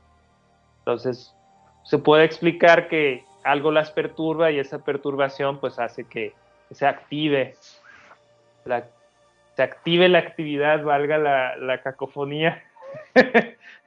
Pero es porque cuando se fusionan las galaxias, las estrellas no chocan, pero el gas sí interactúa haciendo estas ondas de choque más violentas donde tienes la El, brote de formación de estrellas súbito. Ajá. Y como estás moviendo las órbitas del gas, también eh, vas a llevar mucho gas al centro, que fue lo que simulé en uno de mis trabajos, ¿no? Que las microfusiones sí eran un buen mecanismo para llevar el gas hacia el centro de las galaxias y, y activar o detonar. Alimentar todo hoyo negro para seguir con el antropomorfismo. sí, eh, un núcleo de galaxia activo. ¿Se acuerdan de los cuasares? Sí, sí, yo tengo uno allí en la cocina. ¿Un telescopio cuasar o...? Yo, tenía un telescopio cuasar, Oye, Gerardo, gracias por reírte de mis pésimos chistes. ¿Sabes que la Sociedad Astronómica sacaba un letrero cuando yo contaba un chiste que decía ríanse? Para que el público se riera. Gracias, gracias. Pero eso es interesante porque eso lleva a la dinámica que tú mencionabas al principio de la clasificación de Hubble, que si fusionas galaxias vas a forzar la formación de estrellas y la cantidad de gas de las galaxias es limitada, o sea, te estás acabando el gas más rápido, estás formando estrellas más rápido y a la larga vas a te, vas a quedar con puras estrellas y poquito gas, que son las galaxias elípticas. Eso, eso lo hablamos más adelante que entremos al contexto cosmológico. Ah. Es, un buen punto. El gas, las estrellas necesitan gas y consumen el gas y se enriquecen y eh, arrojan gas que ya no forma estrellas como las conocemos, que necesitan hidrógeno. Pero les preguntaba de los cuasares, tiene que ver con eso. Eh, hemos oído hablar de los cuasares y los lazares. Esos son los más comunes porque llegan más a los documentales de, este, de la televisión. Pero si vamos a la gente que estudia eh, objetos extragalácticos, es decir, galaxias, eh, hay un montón de objetos. astronomía extragaláctica es un, es un concepto muy amplio. Bueno, está el quasar, que era un objeto muy, muy brillante, que, era tan brillante que deslumbraba el brillo de toda la, galaxia y parecía una estrella, por eso quasar, ¿no? Porque quasi-stellar object. Y están los lazares. estelar. Ajá. Pero si nos vamos a radioastronomía, y pasa también en el óptico, si vemos hacia el centro de la galaxia, hay ciertas líneas que se ven muy anchas. Líneas de absorción del espectro. O sea, sí, en el espectro que es la descomposición de la luz en sus colores, o es la radiación electromagnética, ¿no? Ajá. Por su longitud de onda. Sí, o sea, imagínense el espectro, este, o sea, hay ciertas líneas, es la huella digital de ciertos elementos, y esa línea depende de la temperatura del gas, de cómo se está moviendo en tu línea de visión y se veían muy anchas, quiere decir que el gas está muy caliente. Y en otros puntos se veían más angostas. Eh, la gente era como una taxonomía de distintos objetos y hasta que alguien propuso, realmente es lo mismo, es la vaca vista desde diferentes ángulos. es la misma vaca vista desde distintas perspectivas. Entonces dijeron, es el hoyo negro con un disco de gas muy caliente, luego con una dona más opaca porque está un poquito más alejada, pero es como una dona de gas, y luego eso está rodeado de nubecitas de gas caliente, y en los polos hay chorros de gas. Si estás viendo los polos, es un blazar. Si estás viendo cierto ángulo de los polos, pues es una especie de quasar. A otro ángulo es este, una cierta tipo de radiogalaxia. A otro ángulo es otro tipo de radiogalaxia. A otro ángulo son las galaxias de Seyfert, que pues, se clasifican por las líneas. Era el mismo objeto. ¿Y cómo esto entra con las fusiones? Que para que tengas un núcleo activo tienes que llevar mucho gas al centro. Una manera es que la galaxia forme una barrita. La barrita sí puede perturbar las, las órbitas del gas lo suficiente. Y otra manera es que con las fusiones perturbas la galaxia lo suficiente para que te lleves el gas al centro y generes este, esta actividad, detones esta actividad. Y es, es donde las fusiones entran, que sí son importantes en la vida y evolución de, de las galaxias. Entonces, la era del quasar es también la era de la mayor fusión de galaxias. Eh, esa es una buena pregunta. La historia del universo. Es una pregunta de defensa de tesis. Es una, de esas cosas que todo el mundo está de acuerdo que sí, pero nadie ha podido demostrar. Simplemente nadie ha podido falsificarlo, ¿no? Sí, este ahorita me estoy acordando, tendría que repasar mucha la literatura, pero sí, sí hay, sí hay un cierto, sí me acuerdo que hay una gráfica así como que hay un cierto pico de actividad también en la, en la formación estelar y todo.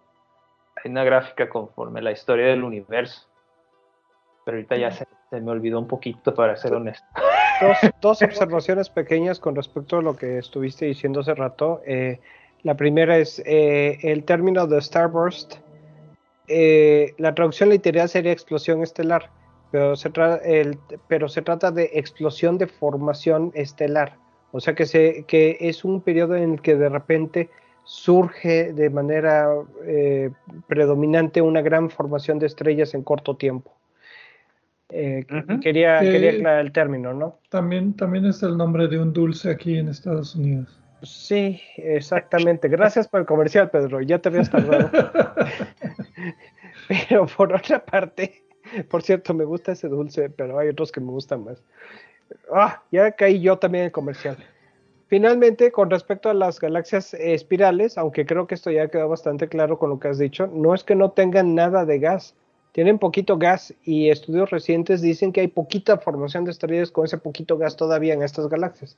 Simplemente es una cantidad mínima, muy reducida en comparación de las galaxias que están en etapas más tempranas de evolución, ¿no? Sí. Bueno, ¿qué les parece si vamos a otra pausa y regresamos ya pues a terminar el tema cómo estudiamos las fusiones de las galaxias y un poquito acerca de las fusiones de galaxias aquí en nuestra Vía Láctea y nuestro grupo local. ¿Les parece? Pues sí, lo mismo que ya platicamos, pero ahora en casa, en nuestra galaxia. No se nos vayan, regresamos enseguida.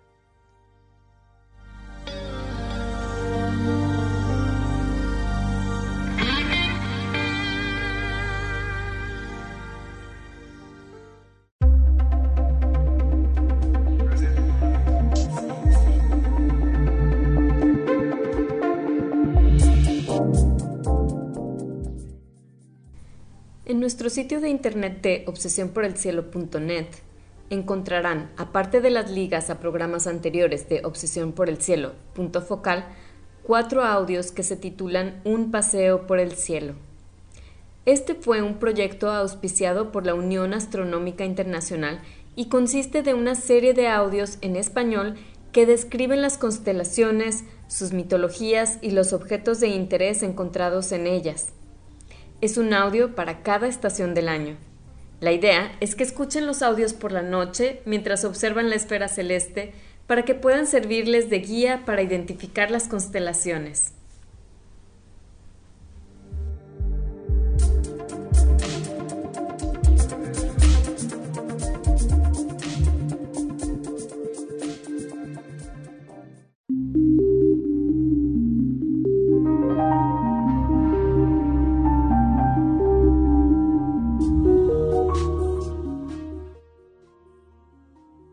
Regresamos aquí a Obsesión por el Cielo, punto focal con el tema de la fusión de galaxias. Tenemos presentes al doctor Gerardo Ramón Fox, Edgar Armada y a un servidor, Pedro Valdés, hablando acerca de cuando las galaxias chocan, entre comillas, se fusionan o interactúan gravitacionalmente, cuáles son los resultados. En la primera parte del programa vimos un poquito de introducción sobre el tema y en la segunda parte, pues ya hablamos acerca de tipos de fusiones y los resultados o los efectos de las fusiones. Y ahora, pues en esta tercera parte vamos a aterrizarlo y ver cómo se estudian este tipo de interacciones entre galaxias, observaciones y simulaciones en particular.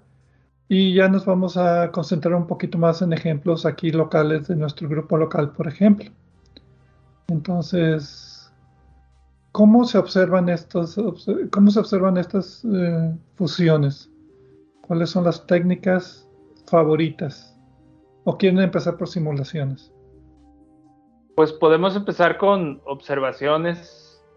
Eh, pues lo más primero se fotografías con imágenes ópticas, pero es buscar pares, pares de galaxias, porque eh, al inicio hablamos de este proyecto Sloan Digitized Sky Survey y la verdad es que genera tantos teras y teras de imágenes y, han sido tantas etapas del proyecto que nadie, nadie se va a sentar a ver imagen por imagen.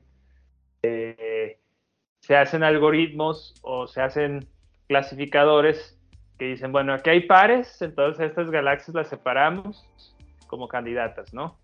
Y, pero como todo, ¿no? Algunas cosas no las detecta como pares o siempre hay fallas, ¿no? Entonces, pero de esas ya se filtran y esas sí las ve una persona, ¿no? Y eso sin hablar de diferenciar las estrellas de las galaxias. Sí, sí, nada más que haya dos, dos, dos galaxias en una imagen. Pero es por, por imagen óptica. Otra es por ciencia ciudadana, en estos mismos proyectos hay gente que ha dicho, no, vamos a invitar a la gente a que en sus ratos libres... En las Vea las imágenes que nosotros no vemos. Ajá, y de tantos hits que digan tantas personas que una imagen dijeron esta es candidata, pues ya la separan y ya las analiza un, un investigador o una investigadora. Eh, eso es por la parte óptica, cómo se ve la galaxia. Eh, por la parte de espectroscopía, y es interesante, SDC, el SDSS y otros proyectos hacen un tipo de espectroscopía que llamamos de campo integrado. imagínense que dividimos la galaxia en píxeles y en cada píxel tenemos el espectro. Como es un espectro integrado, es como la suma de muchas estrellas, de muchas contribuciones en ese pedacito de la galaxia. Pero te da una idea de, la dinámica, de la cinemática, las velocidades en esa, en esa zona. Pero si la galaxia es como que simétrica, bien portada, ideal, pues va a tener una cierta cinemática. Si empieza a haber perturbaciones en la cinemática, pues puede ser indicio de que ha habido una interacción o hay, un, ha una fusión. Recientemente el telescopio espacial Euclides fue lanzado y creo que tiene ese, ese, ese, ¿cómo se llama? Esa forma de detectar galaxias a través de tomar un espectro. O sea, toma, toma el campo con imagen y después toma el campo con espectro. Y del espectro, pues saca la distancia a la galaxia y saca si es una galaxia con núcleo activo o qué sé yo. Sí, sí, este, si se enfoca en el, en el núcleo. Y es telescopio espacial. Sí. Entonces eh, tiene... No, pues como complemento al Sloan Digital Sky Survey. Sí, a propósito, el telescopio está en Nuevo México. Y el SSD que dijiste hace rato, eh, el SDSS que dijiste hace rato es esa, esa misma. Porque mencionaste las siglas y no quedó claro que te referías a esta. Sí, y de hecho si alguien se quiere, esos datos del Sloan son públicos, eh, cada edición, y si alguien quiere, en la audiencia que le interesa la ciencia de datos, quiere hacer ejercicios de ciencia de datos con, con sabor astronomía, puede meterse ahí a la base de datos y hacer mucha, mucha, sacar muchos datos y sacar Pero como, como, siempre decimos en, en, Obsesión por el Cielo, no son fotos bonitas y hay que saber lo que uno ah, está haciendo. No, y las fotos, de hecho las fotos no tienen nada estético, pero lo que importante ahí son los datos, ¿no? Todas las columnas representan algo de la galaxia y sacar tendencias, sacar este, clasificaciones. Entonces, este, los datos, ajá. Y también es un hecho que muchos astrónomos aficionados trabajan junto con profesionales en esto eh, prácticamente al mismo nivel. Entonces sí hay interés entre el público en general, entre aficionados avanzados, en hacer este tipo de trabajos. Entonces, eh, si, si, alguien de ustedes es, pertenece a este grupo, a este tipo de descripción de, de, su afición a la astronomía, y quiere, está buscando un proyecto para ocuparse en algo de este, pues adelante, este es, este es muy bueno y es interesante, ¿no? Así es. Y otras técnicas de observación es en la banda de H alfa, que es en las que se ven los objetos tipo nebulosa roseta, que es el, este, el hidrógeno ionizado. Y es porque en esa banda estaríamos viendo todas las nebulosas roseta de la galaxia. De hecho, si, si ven imágenes de M51, del remolino, de esas de muy alta resolución, del Hubble, van a ver muchas manchitas rosas. Y son, son este tipo de nebulosas, son, son zonas donde se han formado estrellas y están ionizando el gas. Entonces hay técnicas de interferometría. Es, un interferómetro es ahí un, un conjunto de espejos y lentes que mide cambios de fase. Entonces eso es interferometría y se hacen mapas de la cinemática, pero en, esta banda, ¿no? Entonces ya te está dando la cinemática, como estás viendo el hidrógeno ionizado, pues estás viendo cinemática de cierta parte del gas y la que contribuye en las zonas de formación estelar. Entonces si ves perturbaciones, si ves cosas raras, pues son indicios. Y la clásica, pues radioastronomía, la ventaja que tienes es que ahí tú ves más allá del disco óptico. Entonces vas a ver evidencias de eh, colas, eh, perturbaciones del disco, que ya no se ve redondito, sino se ve ovalado porque lo, hubo algún encuentro que perturbó el gas. Eh, también si ves el disco de canto, pues se pueden ver como estos warps que también se ven en las estrellas, como ondulaciones. Las, las distorsiones de los discos galácticos, distorsiones. ¿no? Discos pandeados. Discos pandeados. y todo esto te da indicios de que hubo una interacción o algo está pasando. Y antes, de, antes de cerrar este, el tema, antes de pasar a las simulaciones, eh, también se puede hacer a través, eh, o, lo podemos comentar, o lo podemos comentar ahorita con la Vía Láctea mejor, ahorita que hablemos de la Vía Láctea mejor. Queda mejor ahí. Esas son observaciones entonces, cómo hacemos la recaudación de datos para cuestiones estadísticas o para buscar objetos interesantes que podamos estudiar con más detalle pero nada más nos da información. Ahora queremos ver el presente, el pasado y el futuro. Para eso tenemos que hacer simulaciones de lo que pasa en las galaxias. Porque como dijimos, una fusión de una galaxia son miles de millones de años o millones de años en lo mínimo. Y pues no nos dura el tiempo para estudiar una en, vivo. Entonces tenemos que simularla. Sí, no, no nos alcanza la vida.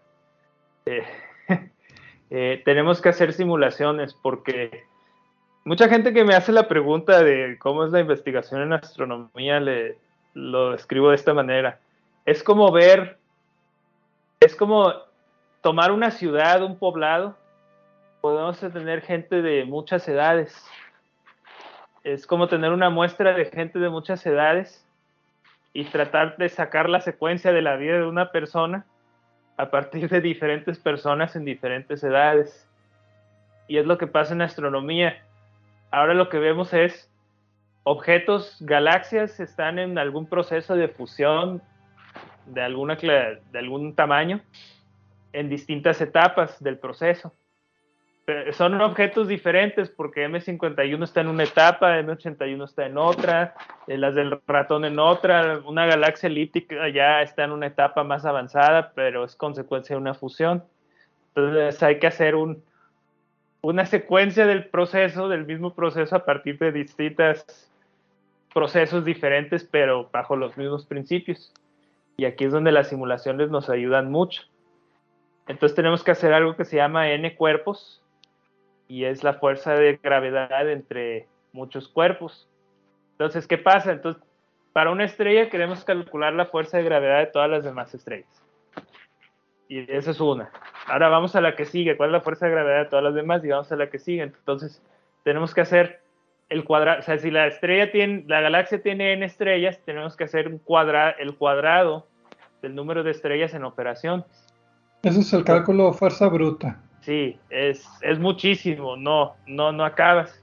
Entonces realmente se hace un modelo representativo, un muestreo de lo que sería la galaxia en términos de masa y distribución de estrellas, que decir, si una galaxia tiene 400 mil millones de estrellas, pues la vas a representar con 100 mil partículas.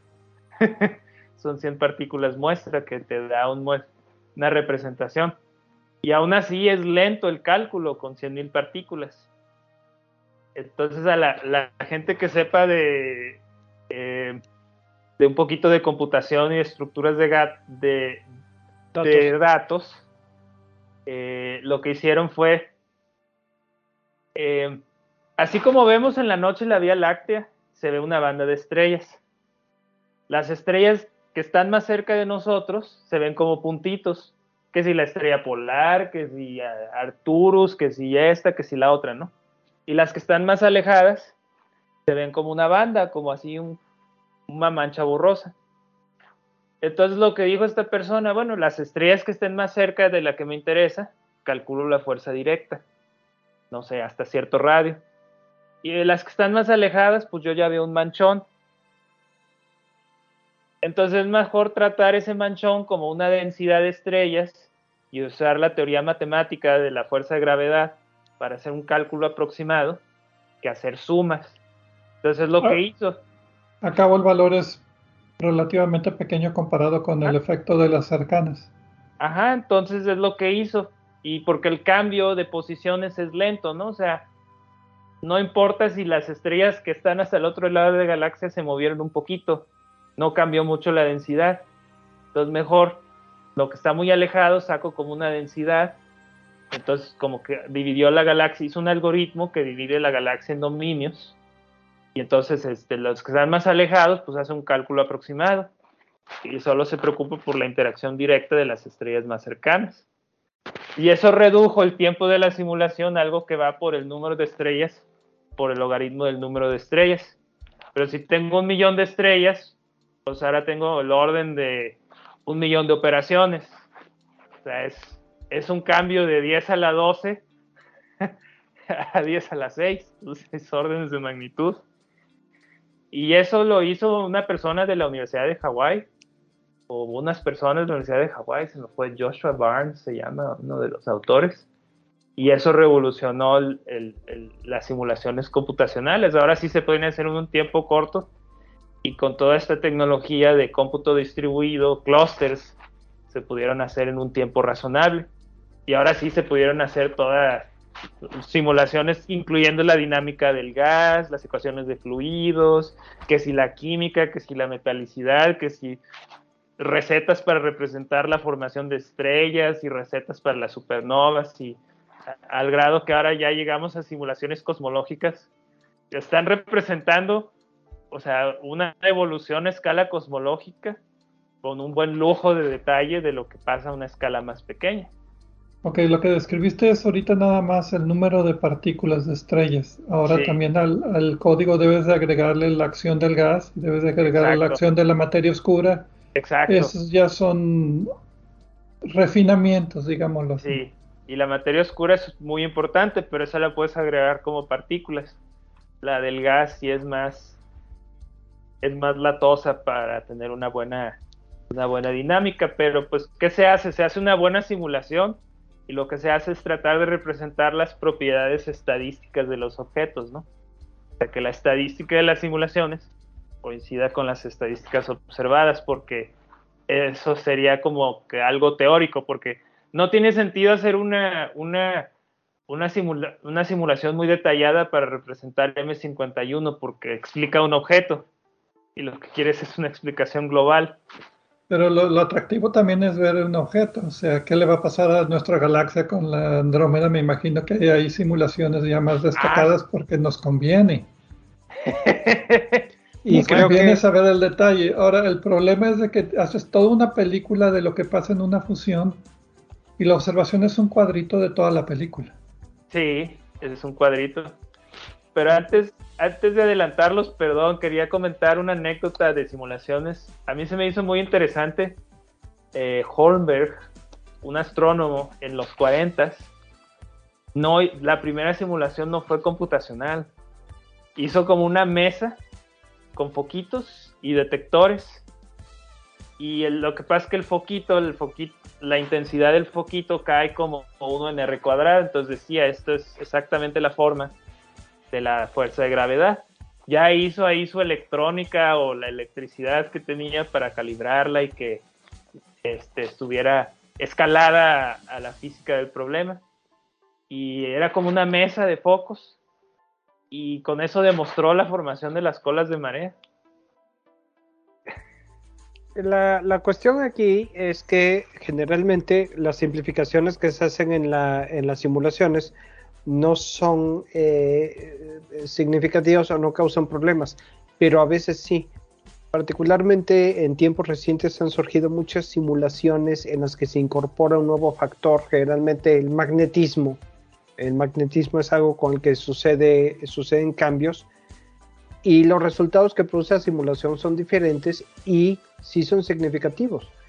Eh, por otra parte, si quiero yo simular una taza, una taza de café, por decir un objeto común, no tengo que simular todos y cada uno de los átomos que están en la clase, en la taza. Entonces, eh, las reglas heurísticas que me dicen a modo simplificado cómo se comportan esos átomos son suficientes para hacer una simulación muy buena. Y el poder de las computadoras que estén disponibles lo puedo utilizar para aumentar los detalles, por ejemplo, en el tiempo, más que en el espacio, que puede ser más útil. Entonces, eh, han avanzado mucho las técnicas aquí, pero muchas veces los resultados eh, eh, conviene gastar poder computacional en otros aspectos y no necesariamente en simular con más resolución algunas cosas. A veces sí, hay excepciones. Sí, a veces ha, habido algunos trabajos donde dicen, bueno, vamos a tomar este objeto de los famosos y hacer una simulación este, muy, muy, muy, muy detallada para tratar de reproducir ese objeto, digo, da un poquito de valor para, para dar hasta qué nivel de detalle puedes reproducir con el modelo. Tiene, tiene su valor también. Pues sí, y se complica porque las interacciones son gravitacionales. En una colisión clásica como la que describíamos hace rato de una estrella chocando directo contra una estrella, pues tenemos una interacción entre dos objetos. Cuando tenemos una estrella entre, una, dentro de una galaxia, tenemos la interacción de esa estrella con 100 millones de estrellas más, o sea, 100 millones de interacciones separadas, y hay que simular cada una, y cada una tiene diferente intensidad y todo. Entonces, eh, realmente se escala el problema, pero también no hace falta simular todos los átomos en la taza, ¿no? Entonces, eh, yo estoy satisfecho con lo que se está haciendo, y pues la heurística, a fin de cuentas, también es parte de la ciencia, ¿no? Sí, es, es un modelo. ¿Puedo dar un comercial ahora? si gustan, hay una aplicación que se llama Galaxy Collider, que es eh, un juego, entretenimiento y que te da, te simula dos fusiones de galaxias y tú puedes manejar varios parámetros si quieren ver cómo sería. No es completa, no es científica, pero es muy entretenida y sí te da una idea de qué es lo que pasa cuando se fusionan dos galaxias. Ya, comercial se terminó. Sí, es una, aplicación que le gustó a Pedro. La encontró en algún lugar y le gustó y pues se la recomendamos si quieren jugar con esto. Porque es divertido. Es divertido. Un par de dólares ahí les costará. No sé si es un programa, es un, es un, eh, ¿tiene costo, Pedro? No sé, ahorita la acabo de buscar, pero como ya la tengo, nada más me dice que la puedo abrir, no me dice cuánto cuesta. Mm, ok. Pero Ustedes pueden buscar Galaxy Collider. No, es, una cantidad mínima, ¿no? Es, es, es simbólica. Sí, lástima que no nos den nada por el anuncio, pero bueno, le seguimos, Pedro, si quieres. Vamos entonces ahora a ver la simulación más famosa de todas, que va a ser la fusión de nuestra galaxia con la Vía Láctea. ¿Qué nos puedes platicar de qué, qué le va a pasar? ¿Se va a llamar Vía Andrómeda, la nueva galaxia, o Androláctea?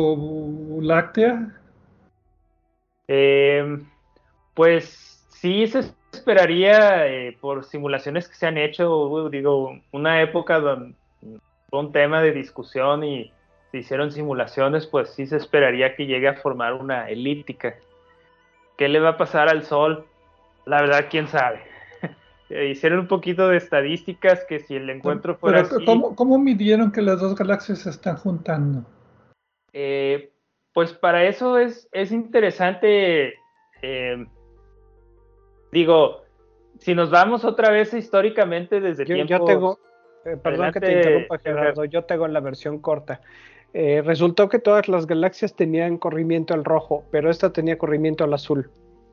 Ajá, o sea, se, se midió que esta galaxia tenía evidencias de estar acercando una velocidad en nuestra, hacia nosotros en la dirección que estamos viendo. Sí, lo del corrimiento al rojo quiere decir que las galaxias se están alejando y por eso su, luz está más rojiza por el efecto Doppler. Pero en este caso, en la, de, en la de, Andrómeda, se encontró que era al revés, que la luz estaba más azul, lo que quiere decir que está acercando también por el efecto Doppler. Simplificando un poco las cosas. Ese efecto es muy conocido, pero es nada más la mitad de la componente de velocidades. Hay una velocidad tangencial también, que es, más difícil, que es mucho más difícil de medir la discusión es que, bueno, sabemos, ok, estamos en, en línea, en movimiento uno hacia la otra, pero la pregunta es, ¿están haciéndose en línea recta, o sea, de manera radial, o hay una órbita? O sea, van a chocar así de van a chocar así de frente, o como los boxeadores se van a dar una vueltecita ah. y se van a reconocer. Lo que pasa es que podemos, eh, eh, con el espectro sabemos si se está acercando o alejando. Pero a lo que Pedro se refiere es si ese acercamiento o alejamiento está además acoplado a que se está moviendo de ladito como en, en, la esfera celeste como lo vemos nosotros, la galaxia. Si ese es el caso, entonces quiere decir que la velocidad tiene dos componentes. Eh, uno es el que viene directo hacia nosotros y otro es el, el, movimiento lateral, el movimiento angular desde nuestro punto de vista. Y la, la, trayectoria real sería la suma de esas dos, la suma vectorial de esas dos. Proyectada en el cielo la, la otra componente. La velocidad tangencial que se llama. Y la pregunta que esto responde es, ¿viene directo hacia nosotros o nos va a pegar de, de aladito? Entonces hubo un trabajo, hubo un trabajo que dijo, no, este, tiene cierta componente proyectada en el cielo, pero lo hicieron de manera indirecta, creo que era usando los satélites y, toda la cinemática ahí de Andrómeda y sus vecinas. Y después con el telescopio espacial Hubble midieron con más detalle los movimientos propios y dijeron, no, tiene que ser así, luego volvieron a actualizar los movimientos, resulta que es más radial. El punto es que, eh, pues si hay una órbita que, este, de la galaxia de Andrómeda con respecto a nosotros, y sí tiene un orden de eh, la, o sea, la velocidad radial con la que se acerca a nosotros, sí ya anda ahí como que arriba de los 100 kilómetros por segundo. Eh, suena mucho, pero consideren la distancia a la que está. dos, millones de años luz. Entonces, este, sí se estima que, no me acuerdo exactamente en cuánto tiempo, eh, sí se estima que el primer acercamiento o pericentro entre las dos galaxias se ocurriría en unos 3.870 millones de años luz. años nada más. Millones de años, perdón, ahí se me, se me fue. Eh, sí, años luz es una medición de distancia. Ajá, eh, distancia. Este, o sea, ese sería el primer acercamiento cuando se, se, hace. Y la distancia es como la distancia es como 100.000 años luz, ahora sí, de los, de los ah. pericentros. Ajá. Y la fusión ya como tal ya sería hasta casi unos 6 mil millones de años. O sea, estamos hablando primero el acercamiento, todavía pasarían unos dos, aproximadamente unos dos mil millones de años para ya la fusión completa. Y es una fusión mayor, las dos galaxias tienen masas aproximadamente comparables. Así es. Y en un estudio actualizado eh, de, de Congaya, Congaya del 2019, concluyeron que por los movimientos propios que sacaron la órbita no es tan radial, o sea, es más elíptica de lo que se pensaba, y que todavía la colisión podría demorar, o la interacción, unos mil millones de años más. Sea, por si estaban con el pendiente, puede que se tarde más. Esto equivale, o sea, mil millones de años es aproximadamente lo que el Sol tarda a dar un poco más de cuatro vueltas alrededor de la galaxia. O sea, mil millones de años son cuatro vueltas y media aproximadamente del Sol. O sea, es alrededor de la galaxia, es mucho, mucho tiempo. en términos dinámicos. Bueno, sí, está, queda claro que nada, nadie lo va a poner en el calendario, ¿verdad? Y el Sol ya va a estar muy apagado para entonces. Y, hay, hay gente que me ha preguntado, porque lo han visto en documentales, ¿y qué pasaría con la Tierra? ¿Qué pasaría con las estrellas?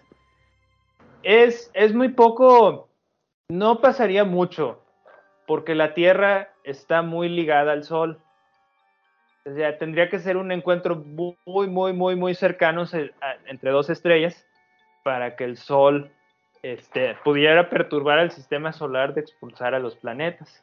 Si el Sol libra uno de esos, de esos encuentros, pues es muy poco probable que le pase nada, no le pase nada. Y que si sale disparada en una dirección fuera del plano, Sí, pues que si el sol pueda formar parte de la colita que quede. A, la Tierra no le afecta mucho porque mientras el sol no cambie mucho su luminosidad, pues la zona más o menos cómoda va a estar intacta. Lo único es que vamos a ver cada vez una Vía Láctea que se aleja y se aleja. Pero estamos hablando de 6 mil millones de años, ya no va a haber sol. No, sí, digo, este, pero no es tan cataclísmico como lo pintan algunos documentales. No, y esto de ver la Vía Láctea que se aleja y se aleja a lo largo de millones de años. Sí, sí, sería algo muy lento, o sea. Sí, pero es, es un tema académico interesante discutir a veces qué pasaría. Pero yo lo que le digo a la gente, de un punto de vista de, de, responder preguntas fundamentales de la astronomía, pues tampoco aporta mucho. Suena feo decirlo, no sé, pero tampoco aporta mucho. pero por mientras, entre que fusione Andrómeda y que no, tenemos muchas fusiones de galaxias pequeñas con nuestra Vía Láctea. Nuestro disco está pandeado, tenemos tenemos arcos de gas de las nubes magallánicas en nuestra galaxia. Tenemos galaxias enanas que están cruzando el plano de nuestra galaxia. O sea, sí hay muchas interacciones ahorita en, el cúmulo local, ¿verdad? Andrómeda tiene dos galaxias elípticas pequeñas. M33, hay evidencias de que interactuó con Andrómeda.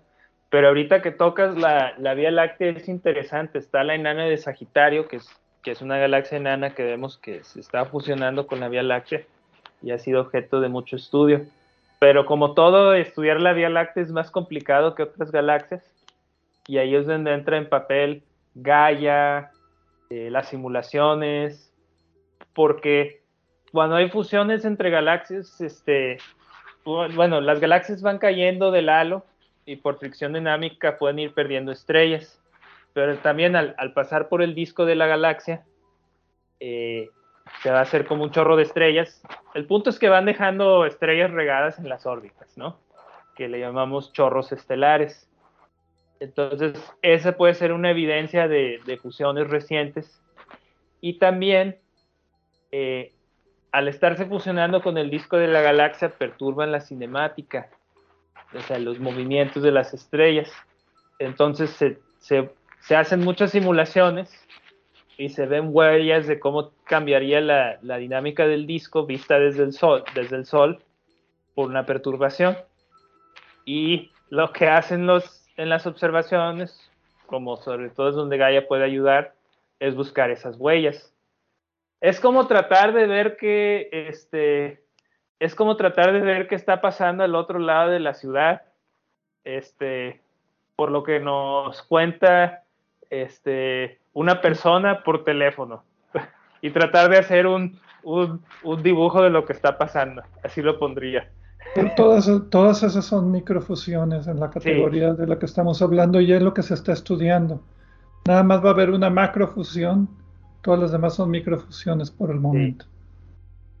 Entonces toda, toda evidencia de fusión con nuestra galaxia se detecta de manera muy indirecta. ¿Y, la gran nube magallánica cómo entra en esto? Yo creo que sigue pues, siendo micro.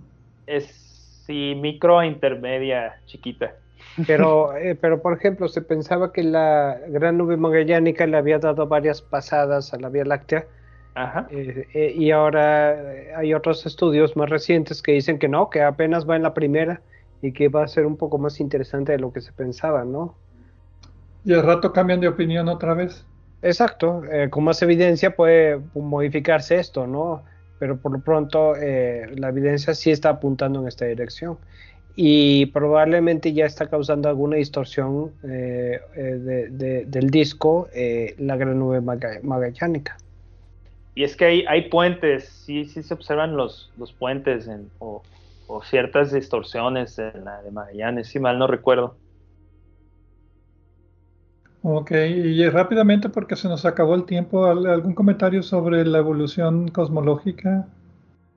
¿Difusiones? O, lo dejamos para un tema extra? Sí, nada más para cerrar lo que comentamos desde el principio, eh, ahora ya este, nos queda claro que lo que pasa primero son las espirales y, y vamos a las elípticas, pero es parte de un contexto cosmológico. Empezamos de estructuras chiquitas, protogalaxias, que se van fusionando a hacer galaxias más grandes que forman los discos.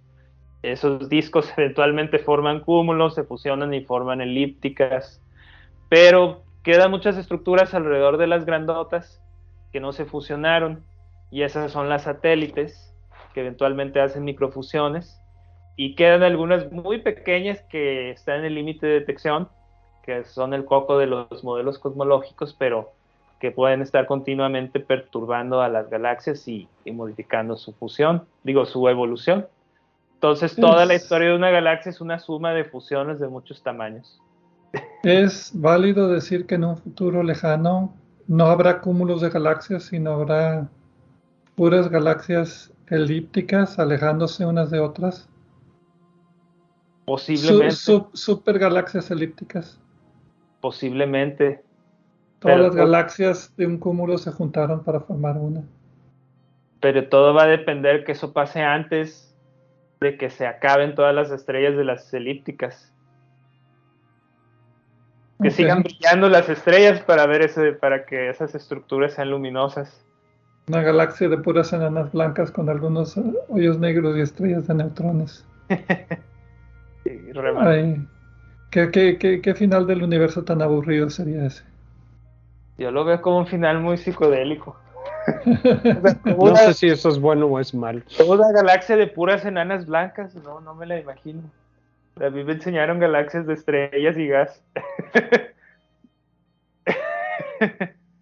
Pero bueno, eso ya queda para, para, pensamientos futuros, para otros programas, para que sigan escuchando Obsesión por el Cielo y vean cuando, cuando hablemos de noticias vamos a referirnos, cuando hablemos de noticias de fusiones de galaxias nos referiremos a este programa en especial para que vean más detalles. ¿Algún comentario final antes de terminar? Pues no, únicamente esperamos que hayan disfrutado este programa eh, tanto como nosotros disfrutamos haciéndolo. Sí, y en particular muchas gracias otra vez a Gerardo porque nos dio muy buena información, tanto en privado como en público. Con mucho gusto. Yo quería hacer una última, un último comentario. Cuando vean una foto de una galaxia, no se vayan con la finta de que porque se ve fijo está fija. Realmente hay mucho movimiento y, dinámica ahí. Nada más que es muy lento. Desde nuestro punto de vista. Desde nuestra limitada existencia de 100 años no es nada. bueno, pues muchas gracias a todos por escucharnos en este otro episodio más de Obsesión por el Cielo Punto Focal. Y nos vemos el siguiente mes con algún otro tema de interés. Manden sus sugerencias como siempre. Y hasta la, hasta la vista.